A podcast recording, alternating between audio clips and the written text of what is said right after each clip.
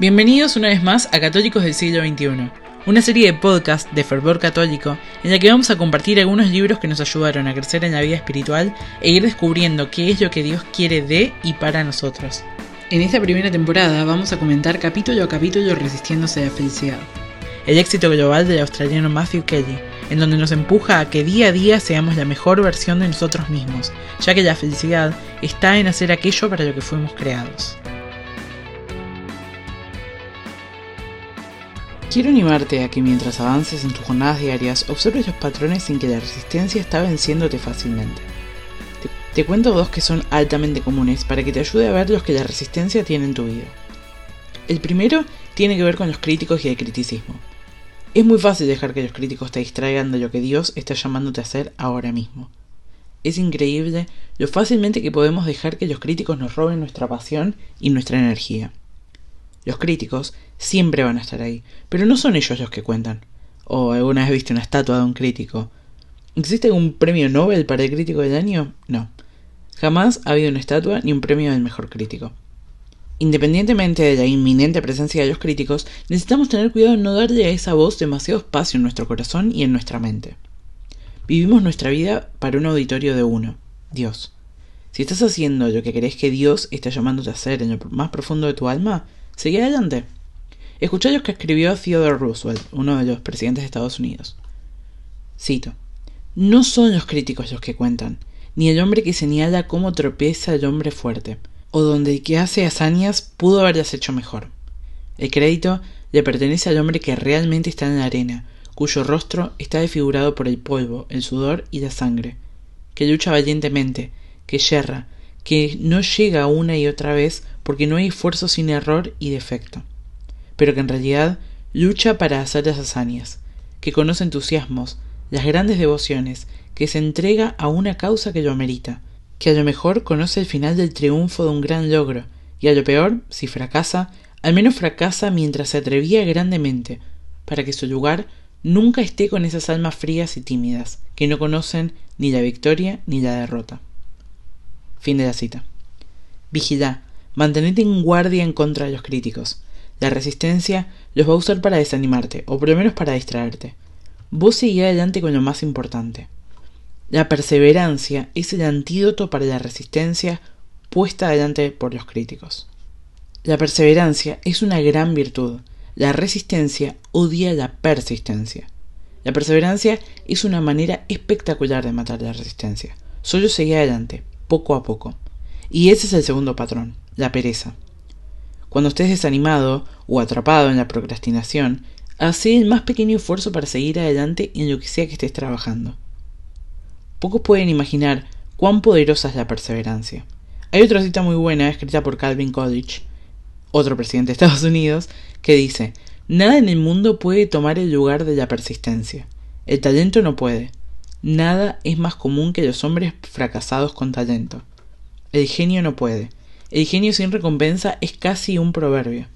La educación sola no puede. El mundo está lleno de abandonados educados. Tan solo la persistencia y la determinación son todopoderosas. Bueno, sabemos que el único todopoderoso es Dios, pero la perseverancia es un don que solo Él te puede ayudar a tener. Pedíselo, no tengas miedo.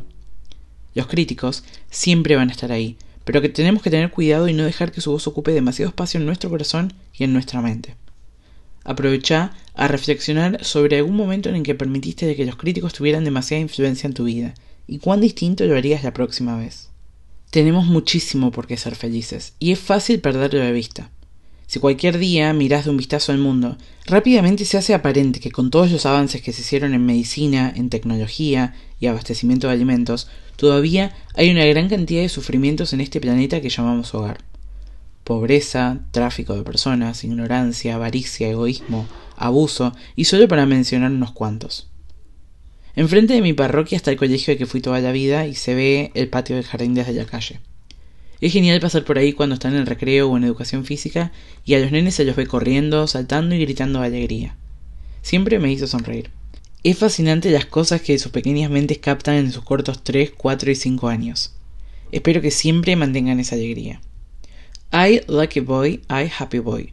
Yo, niño afortunado, yo, niño feliz, dijo Harry, el hijo de Matthew Kelly, a los dos años, cuando éste le preguntó cómo estaba. Y es que esa es la alegre inocencia de los niños. Yo también soy una niña con suerte. Fui colmada de gracias. Dios me regaló llevar una vida muy afortunada. Fui bendecida muy abundantemente de maneras que no comprendo ni merezco. ¿Por qué yo? ¿Por qué no algún niño nacido el mismo día en Sudán, que no vivió más que una semana porque en su pueblo no tenía agua limpia en 1996? No lo sé, es un misterio. Este misterio nos recuerda que todo es un regalo, y cuando miras hacia atrás y verdaderamente lo consideras con cualquier medida de honestidad, te hace sentir increíblemente humilde. Sin embargo, no basta sentirse humilde por todas las maneras en las que Dios nos bendice. Con las bendiciones vienen responsabilidades. Jesús fue claro cuando lo dijo, al que se le ha dado mucho, se le exigirá mucho. I, lucky boy, yo, niño afortunado.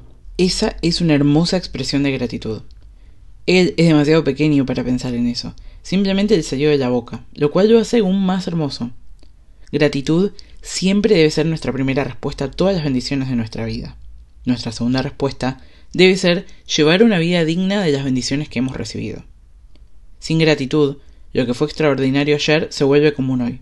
Sin gratitud, una sensación de tener derechos se apodera en nuestra alma y empieza a pudrirse. Sin gratitud, nos hacemos viejos y amargados. La gratitud nos mantiene jóvenes, nos ancla al momento presente, recordándonos qué es lo más importante y qué es lo menos importante, y nos llena con la resolución de llevar a cabo la gran misión que Dios nos confió desde la eternidad. Bueno, acá estamos al final de la primera temporada de este hermoso apostolado que es Católicos del siglo XXI y Fervor Católico. Vencí a la resistencia una vez más, Quisiera que hubieras podido ver con cuánta frecuencia tuve que luchar contra ella mientras me sentaba a editar el guion o a grabarlo. Cada día, cada capítulo, cada sección, cada vez que mi teléfono sonaba, o alguien en mi casa hablaba muy fuerte, o pasaban autos, motos, aviones. La resistencia no se aleja y no te deja en paz. Ojo, que si alguna vez pensás que te dejó, esa es una clara señal de que está ganando la batalla. Resistite a la resistencia. Pero una vez que tenés el hábito de vencerla, sabes que puedes hacerlo y ese conocimiento se vuelve muy poderoso. Vos venciste a la resistencia. Solo el 35% de la gente que escucha un capítulo lo escucha completo. ¿Por qué? Resistencia.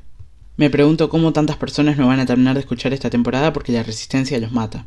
Vos no sos uno de ellos. Te felicito. La felicidad es una opción. Casi siempre la resistencia se encuentra entre la felicidad y vos. Tenés que romperla para experimentar la felicidad que ansias y la felicidad que Dios quiere para vos. Gracias por escuchar. Es un honor hablar para vos.